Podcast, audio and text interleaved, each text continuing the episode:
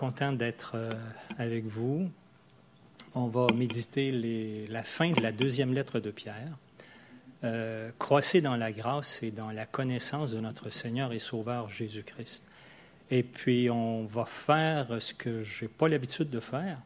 On va le méditer en, faisant, en essayant de comprendre ce que Pierre avait en tête dans les deux derniers versets, 17 et 18, en faisant un survol de toute sa deuxième lettre. Euh, c'est pas mal de textes, on les verra pas tous.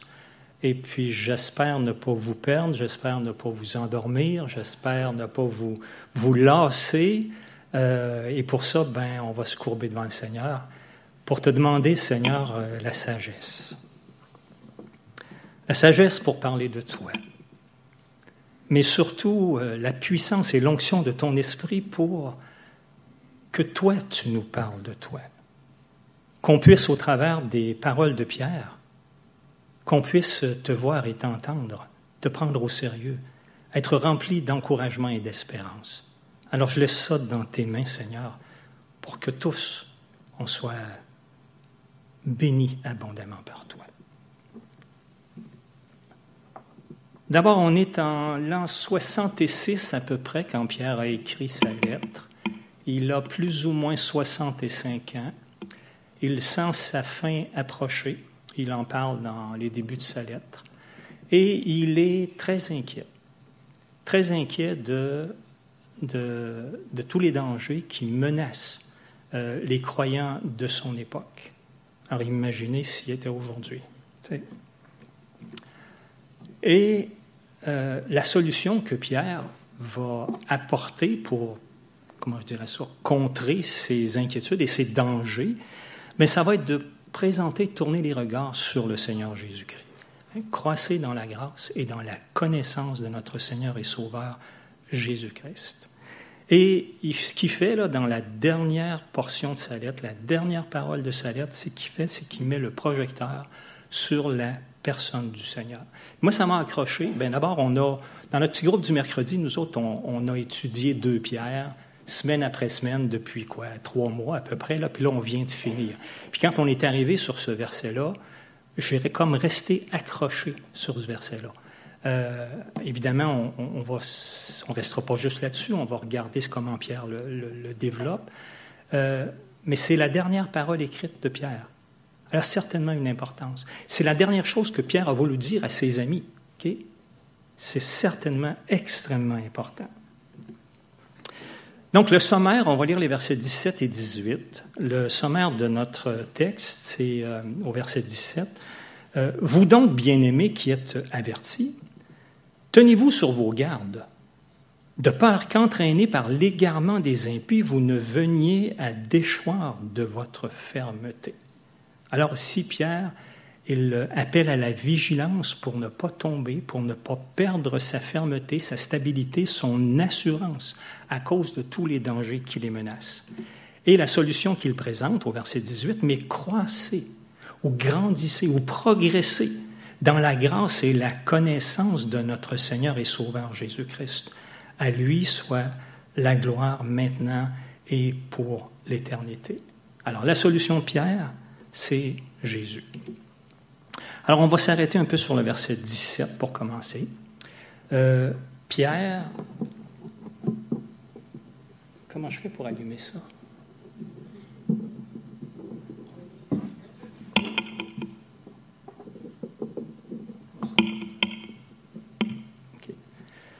Euh, Pierre, il dit, il dit donc. Donc, euh, ça réfère à ce qui précède et on va en faire un survol. Et ça réfère à tout ce qu'il vient de dire dans les trois premiers chapitres. Vous qui êtes avertis. Donc, avertis, c'est ce que Pierre a fait dans toute sa lettre, hein, au, chapitre, euh, vous pouvez tourner si ça vous, si ça vous tente, là, mais au chapitre 1, au verset 12, il va dire euh, euh, Voilà pourquoi je prendrai soin de vous rappeler ces choses, bien que vous les sachiez, et que vous soyez affermis dans la vérité présente. Et je regarde comme un devoir aussi longtemps que, je suis dans cette tente de vous tenir en éveil par des avertissements. Au, au, chapitre 3, encore là, au début, il dit, Voici déjà, bien-aimé, la seconde lettre que je vous écris. Dans l'une et dans l'autre, je cherche à éveiller par des avertissements votre saine intelligence, afin que vous vous souveniez des choses annoncées d'avance par les saints prophètes et du commandement du Seigneur et Sauveur Jésus-Christ. Alors il les a avertis. Le but de sa lettre, c'est de les avertir, c'est de les appeler à la vigilance pour qu'ils soient sur leur garde et qu'ils ne tombent pas. De peur qu'entraîné, le verset 17 nous dit, entraîné par l'égarement des impies, vous ne veniez à déchoir de votre fermeté. Et il y avait du temps de, Pierre, il y avait beaucoup de menaces qui, qui planaient euh, sur les croyants. Donc, il parle de l'égarement des impies, on va y revenir un peu tantôt. Euh, il, parle, il va consacrer tout le chapitre 2 sur, euh, à mettre en garde contre les faux docteurs. Hein, il leur dit au verset 1, il y a eu parmi le peuple euh, de faux prophètes. Et il y aura de même parmi vous de faux docteurs, de faux enseignants, des mauvais enseignants, qui introduiront sournoisement des sectes pernicieuses et qui, reniant le maître qui les a rachetés, attireront sur eux une ruine soudaine. Plusieurs les suivront dans leur dérèglement et la voix de la vérité sera calomniée à cause d'eux. Alors il y avait, euh, il y avait ces faux, ces mauvais enseignants qui rôdaient autour des milieux chrétiens et qui étaient d'autant plus dangereux parce qu'ils sortaient des milieux chrétiens. Ils, sont, ils, ont, ils, ont, passé pour de vrais chrétiens, mais euh, tout à coup, ils ont renié le maître, ils ont adopté des mœurs euh, corrompues, puis ils sont restés à côtoyer les chrétiens. Donc leur influence est encore d'autant plus dangereuse. Les moqueurs, au chapitre 3, c'est Pierre, il va dire, euh, dans les derniers temps, il va venir des moqueurs. Des moqueurs qui vont dire, euh, Seigneur, il a promis de revenir, mais regarde, ça fait tout ce temps-là, là, puis il n'est pas encore arrivé. Ils vont se moquer, ils vont essayer de décourager les croyants dans leur espérance, leur attente de la venue du retour du Seigneur. J'ai appelé ça le, laisser aller. vous allez au chapitre 1, au chapitre 1, j'ai appelé ça le laisser aller ou l'oubli de la purification de ses péchés. Au verset 8 et, 9, après avoir dit à, ses lecteurs, euh, faites tous vos efforts, faites tous vos efforts pour joindre à, votre foi la vertu, la connaissance, l'attachement à Dieu, la piété, toutes sortes de choses. Là, il va dire au verset 8, si ces choses sont en vous et y sont avec abondance, elles ne vous laisseront pas oisifs ni stériles pour la connaissance de notre Seigneur Jésus-Christ. Mais celui en qui ces choses ne sont pas est aveugle et il ne voit pas de loin. Il a mis en oubli la purification de ses anciens péchés. Euh, c'est un danger. On est sauvé par grâce. Celui qui a accueilli Jésus-Christ s'est repenti puis qui a accueilli Jésus comme son sauveur, il est sauvé par grâce, don gratuit euh, aucun paiement exigé, ni passé, ni présent, ni à venir, un pardon complet, définitif. Et c'est dangereux de se réfugier derrière euh, la grâce et de se laisser aller. L'apôtre Paul, il, insiste, euh, l'apôtre Pierre, dans ces deux lettres, il insiste beaucoup sur la collaboration du chrétien, sur les responsabilités du chrétien à prendre Dieu au sérieux et à marcher dans ce qu'il lui enseigne. Donc c'est dangereux d'oublier hein, la purification de nos péchés. Et bon, Pierre nous met en garde contre ça. Évidemment, dans sa première lettre, il va mettre en garde que le diable rôde comme un lion rugissant, puis il cherche qui il va dévorer. C'est un autre danger, ça. Et euh, il va aussi nous mettre en garde contre la chair, dans sa première lettre. Euh, abstenez-vous des convoitises charnelles qui font la guerre à l'âme. Oh, je voulais juste faire un petit euh, rappel rapide de ce que Pierre mentionne. Donc, notre verset 17, il dit, il dit, Tenez-vous sur vos gardes, de peur qu'entraînés par l'égarement des impies, vous ne veniez à déchoir de votre fermeté.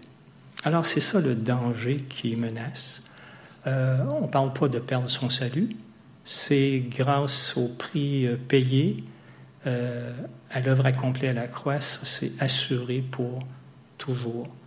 Mais on parle de tomber, de perdre son assurance, on parle de perdre, oui, il prend le mot déchoir de votre fermeté, perdre la paix, la stabilité et ces choses-là. Et au verset 18, ben, il apporte euh, la solution à tout ça. J'ai mis quelques traductions. Au contraire, continuez à croître dans la grâce et la connaissance de notre Seigneur et Sauveur Jésus-Christ. Une autre version dit continuez plutôt à grandir dans la faveur imméritée. Une autre traduction dit que l'amour et la connaissance de Jésus-Christ, notre Seigneur et notre Sauveur, grandissent en vous. Alors c'est là que Pierre tourne nos regards vers notre Seigneur, vers euh, son amour et sa grâce, euh, son amour immérité, sa faveur imméritée, parce que la grâce, c'est ça que ça veut dire, sur sa personne, sur euh, ce qu'il est. On va le développer un petit peu plus brièvement. Donc, mais croissez. Donc, au verset 17, il parle du danger de déchoir, de tomber. Et là, il arrive avec un mais. Quand on met un mais, là, c'est qu'il y a un revirement de situation, là, un changement de direction. Donc, je peux, par l'égarement des impies et toutes sortes de dangers, de menaces, je peux déchoir, tomber, mais je peux aussi grandir, progresser, m'affermir. Et ça, c'est en regardant à mon Sauveur notre Seigneur et Sauveur Jésus-Christ. Alors c'est là que nos yeux doivent être, notre oreille attentive, notre cœur attaché à lui, à sa personne.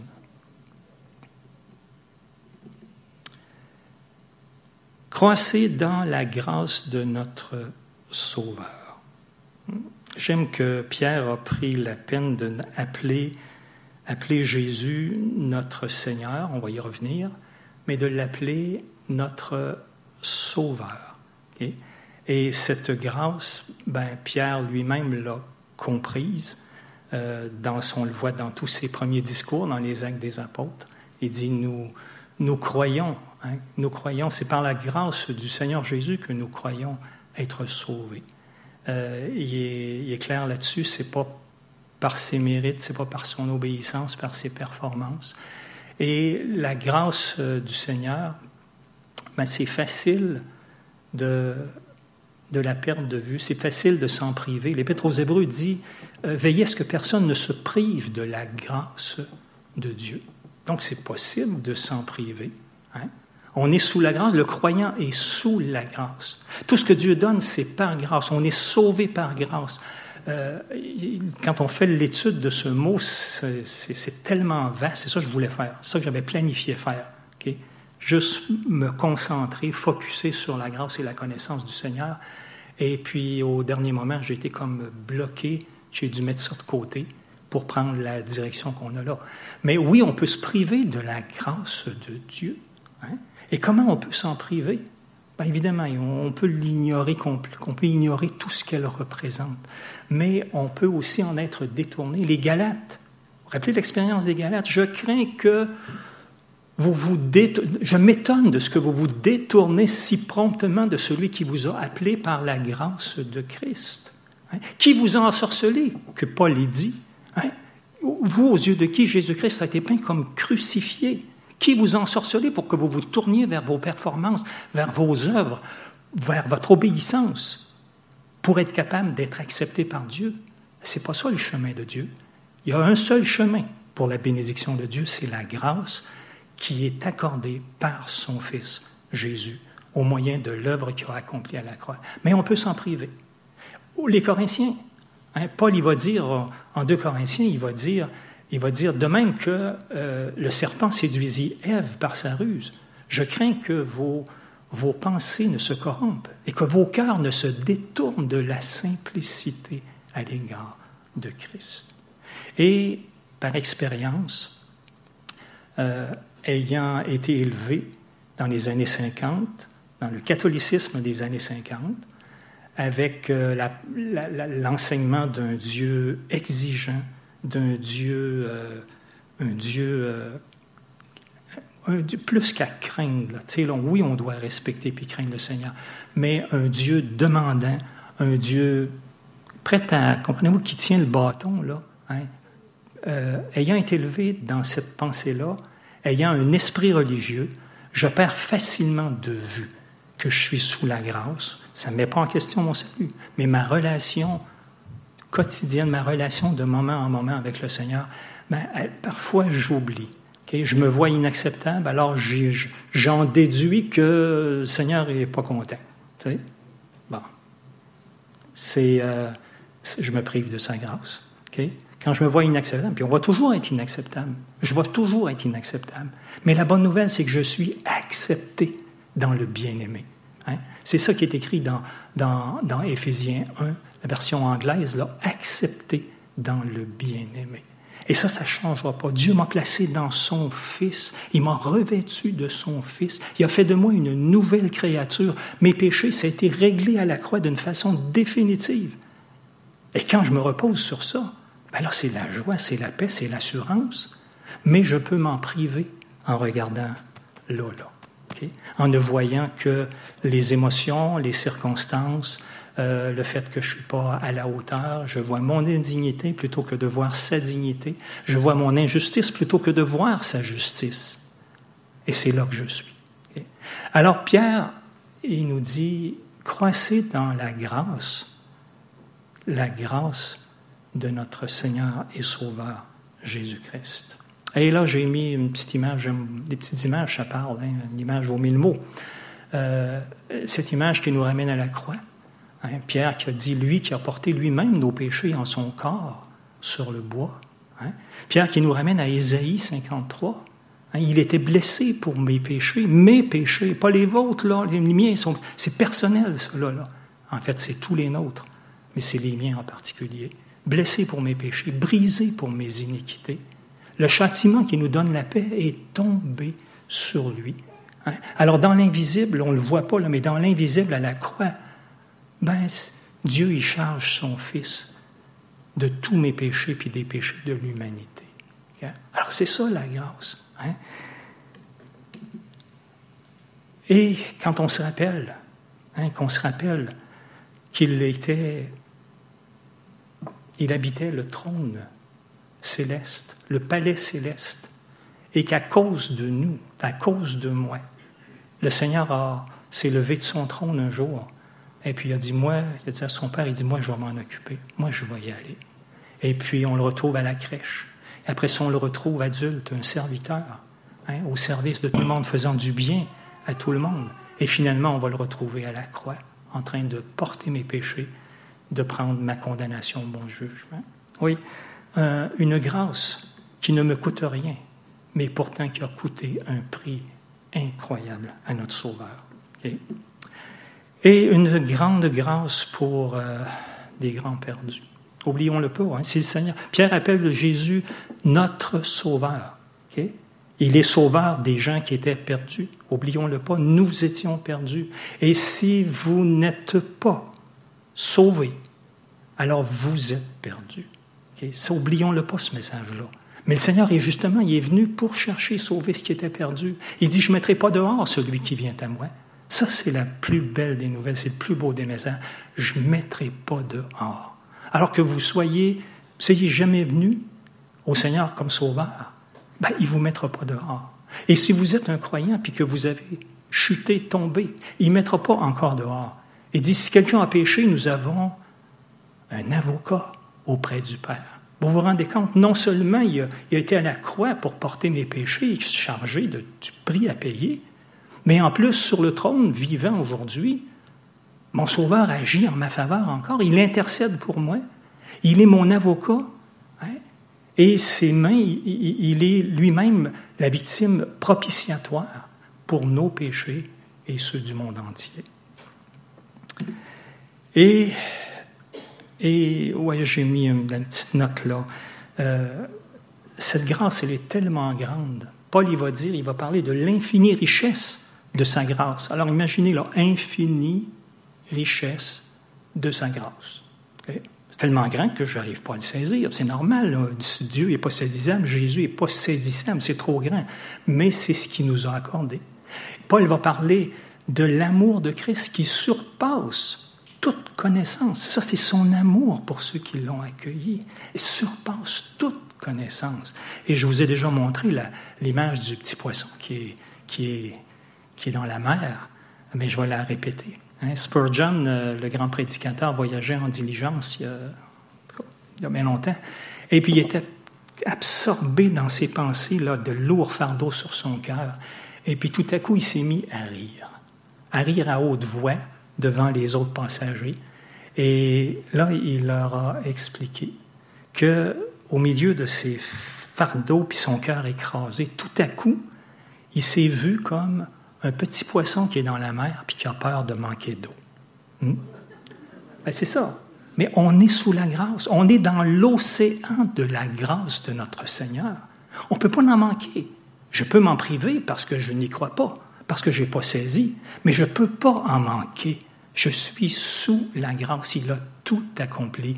Mes péchés, c'est payé à tout jamais. Et cette petite image, tout en Christ, c'est ce que Paul dit, vous avez tout Hein, tout pleinement en lui. Et Pierre, il l'avait expérimenté pour lui-même, cette grâce du Seigneur. Il l'a expérimenté dans ses relations avec le Seigneur, quand il est sorti de la barque pour aller rejoindre le Seigneur qui lui avait dit Viens. Et puis que là, il commence à regarder un peu partout, puis la peur s'empare de lui, puis il s'enfonce. Mais il dit Seigneur, sauve-moi. Et on a un Seigneur qui se penche, puis qui le saisit par la main. Il lui fait grâce dans son incrédulité.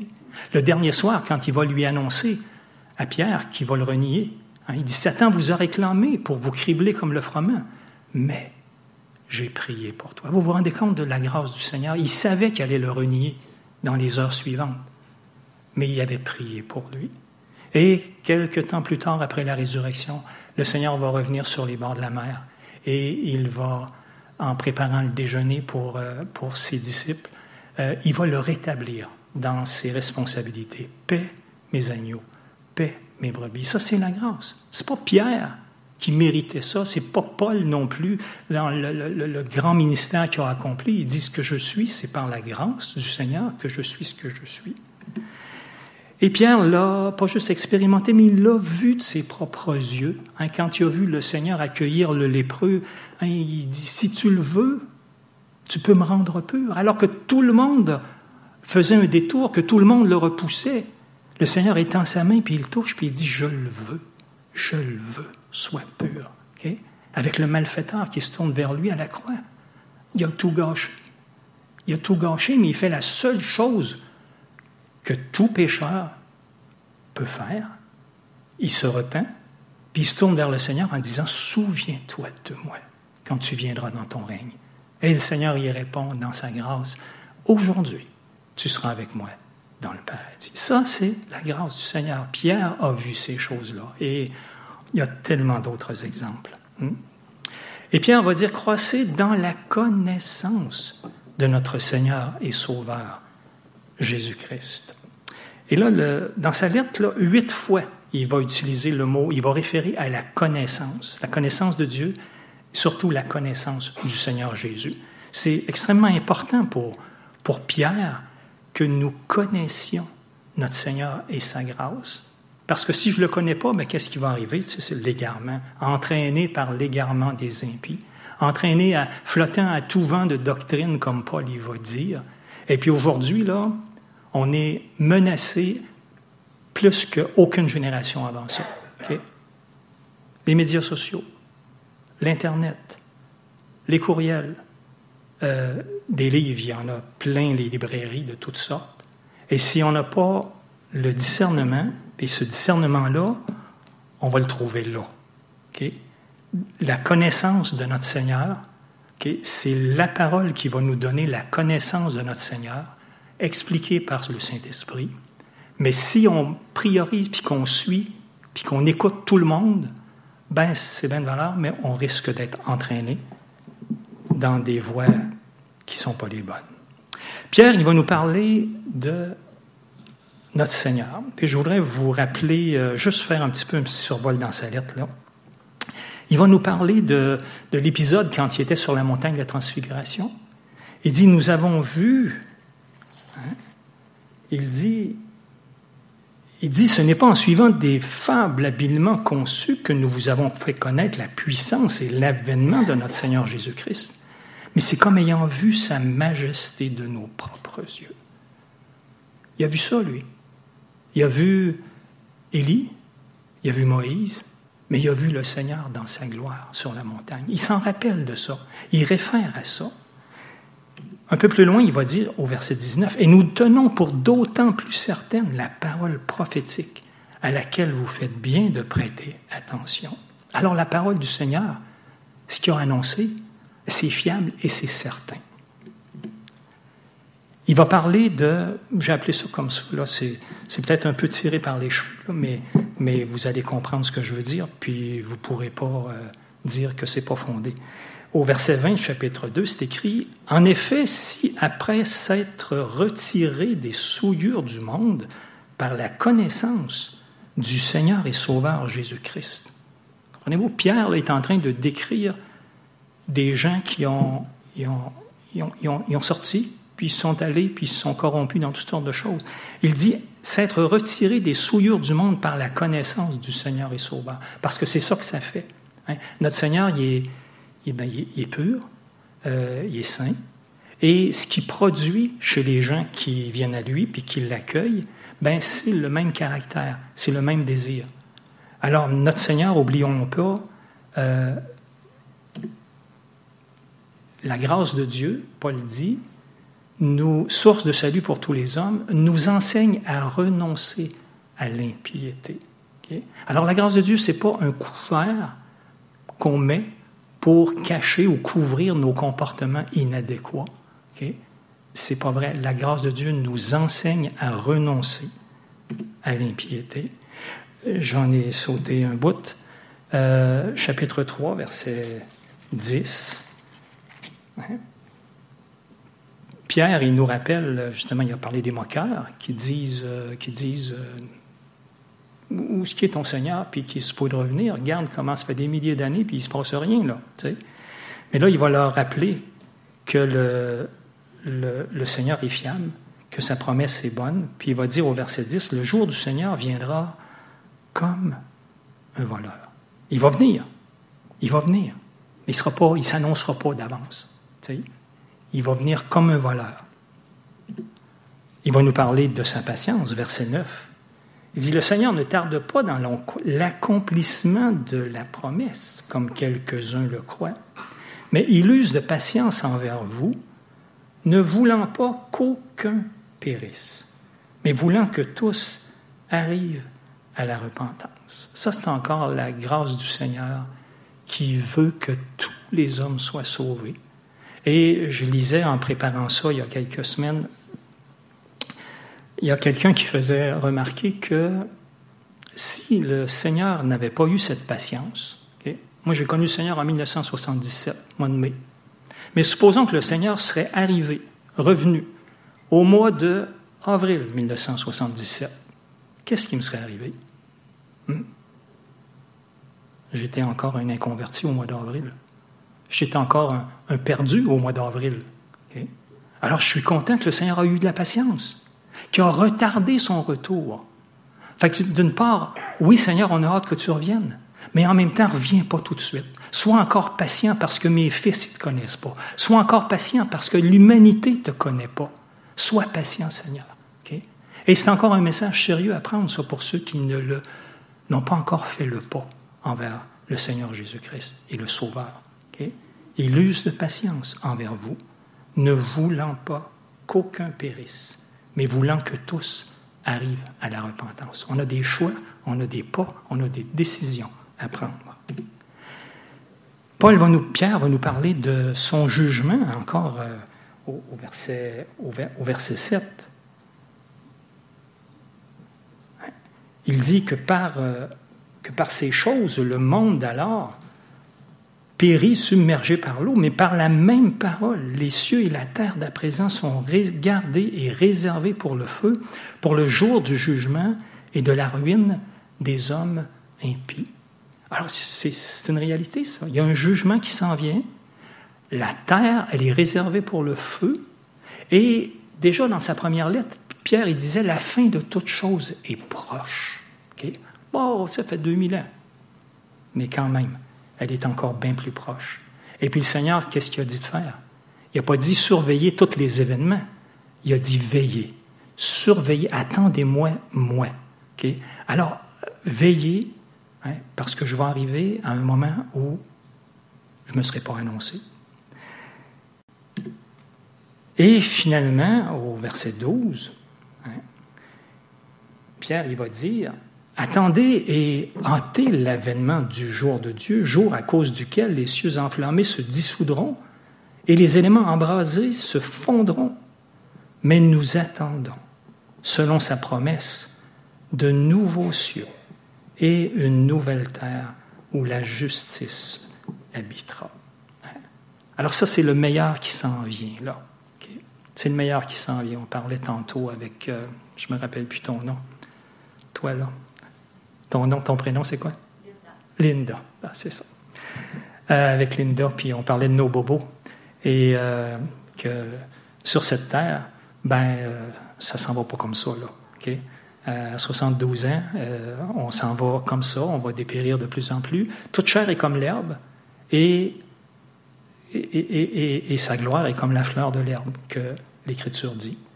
L'herbe sèche, la fleur, ben, elle se fane, puis elle tombe. Bon, ça, c'est ça. La vie terrestre, c'est ça. Mais notre meilleur, il est ailleurs, puis il s'en vient. Et le Seigneur a promis une nouvelle terre, et il a promis des nouveaux cieux, où la justice habitera. Et ça va être une vie euh, sans pareil, on n'a pas le temps de développer. Mais pensons-y, là. Mais ce sont juste, c'est juste un petit échantillon, là, de c'est quoi connaître le Seigneur. Connaître son cœur, connaître ses valeurs, connaître ses promesses. Hein? Et c'est important. Et c'est ça qui va nous garder dans la bonne voie. C'est ça qui va nous garder stables et fermes et assurés et en paix. Hein? Au début, Pierre il commence sa lettre en disant que la grâce et la paix vous soient multipliées par la connaissance de Dieu et du Seigneur Jésus. Alors, voulez-vous multiplier la grâce dans votre vie puis multiplier la paix dans votre vie? Ben, faites ce que Pierre dit connaissance de Dieu et du Seigneur Jésus-Christ. Bon, résumé, euh, on ne résumera pas. Maintenant, on s'en va vers la fin. Euh, j'ai écrit euh, si c'est vrai, mais en réalité, puisque c'est vrai, hein, puisque tout ça c'est vrai là, qu'est-ce que ça doit changer dans ma vie en 2023? Est-ce que ça va changer quelque chose dans ma vie en 2023? Est-ce que je vais prendre le Seigneur au sérieux? On va lire au chapitre 1, les versets 5 à 11. À cause de cela même, et là Pierre réfère au verset précédent, où il a dit que Dieu nous a donné tout ce qui contribue à la vie et à la piété, au moyen de la connaissance du Seigneur. Donc, il nous a donné tout ce qui est nécessaire à la vie et à la piété. tout. C'est, son esprit en nous. On a sa parole, puis on a son esprit. Donc, on a assez pour mener une vie pure, une vie selon ses valeurs, une vie de vainqueur, malgré qu'on sait qu'il y a des hauts et des bas. À cause de cela même, faites tous vos efforts. C'est là que je veux attirer votre attention. Parce que Dieu nous a donné tout ce qu'il faut, qui a mis son esprit dans mon cœur, qui a tout accompli. Faites tous vos efforts. La vie chrétienne, c'est Dieu qui vient mettre son esprit dans mon cœur, mais qui produit le vouloir et le faire. Il dit, le Seigneur, sans moi, vous ne pouvez rien faire. Et Paul va dire, je puis tout. Sans moi, je peux rien faire, mais je puis tout par celui qui me fortifie. Mais ce que je réalisais, c'est que sans moi, le Seigneur ne veut rien faire. C'est-à-dire que je dois collaborer avec lui. Il est là pour agir, pour produire, pour fortifier, mais je dois collaborer, marcher selon l'esprit. Vous n'accomplirez pas les désirs de la chair. J'ai mon rôle, donc le laisser aller, laisser ma chair, l'indulgence de ma chair, hein, ça n'a pas sa place dans la, dans la vie des chrétiens. Faites tous vos efforts pour joindre à votre foi la vertu. La vertu, la connaissance, la connaissance, la maîtrise de soi, la maîtrise de soi, la patience ou l'endurance dans l'épreuve, la piété ou l'attachement à Dieu, l'amitié fraternelle et finalement l'amour. Car si ces choses sont en vous et y sont avec abondance, elles ne vous laisseront pas oisifs, ni stériles pour la connaissance de notre Seigneur Jésus-Christ. Mais si ces choses, mais celui en qui ces choses ne sont pas est aveugle. Il ne voit pas de loin, il a mis en oubli la purification de ses anciens péchés. C'est pourquoi, frères, appliquez-vous d'autant plus à affermir votre, vocation et votre élection, car en faisant cela, vous ne broncherez pas.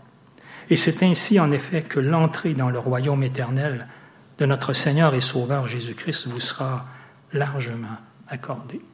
Pierre n'est pas en train d'enseigner de, un salut par les œuvres, mais mes œuvres, ma conduite, va tout simplement démontrer ma foi intérieure.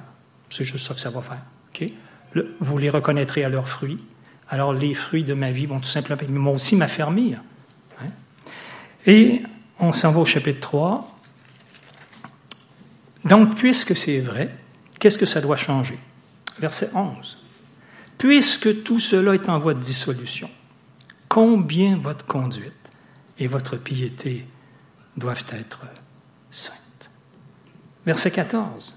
C'est pourquoi, bien-aimés, en attendant ces choses, appliquez-vous. Version dit, faites tous vos efforts pour être trouvés par lui sans tache et irréprochable dans la paix. Verset 17. Tenez-vous sur vos gardes. Et finalement, le verset 18. Croissez, grandissez, progressez dans la grâce et dans la connaissance de notre Seigneur et Sauveur Jésus-Christ. Et j'avais trouvé euh, sur Google cette belle petite image que je trouvais euh, qui allait avec notre verset, hein, où on voit la parole, et puis on voit une plante qui grandit. La parole, c'est la connaissance du Seigneur et sa grâce sont comme un terreau fertile dans lequel notre âme, notre cœur, notre vie se développe. on peut se priver de la grâce, je, réfléchissais à ça aussi, en étant dans le terreau de la loi. Hmm? Le terreau de la loi ou du régime, le régime de la loi ou le principe du mérite. Je peux tomber là-dedans facilement. Mais ça, ça étouffe une vie. Mais la grâce, ça fait fructifier. Et on termine avec cette euh, image. Pierre, il termine sa lettre hmm, en disant à lui, à lui soit la gloire maintenant et pour l'éternité. Alors Seigneur, nous te remercions d'être venu, d'avoir tout accompli, d'avoir laissé ta parole et de préparer, Seigneur, cette vie merveilleuse avec toi, soit dans le paradis si on part bientôt, ou sur ta nouvelle terre si tu reviens avant qu'on parte. Mais chose certaine, le meilleur est devant nous. Et on veut, Seigneur, s'attacher à toi de tout notre cœur. On veut s'accaparer, s'approprier ton amour insondable, ta grâce infinie. On veut s'en réjouir, se reposer, t'honorer, te glorifier. Amen.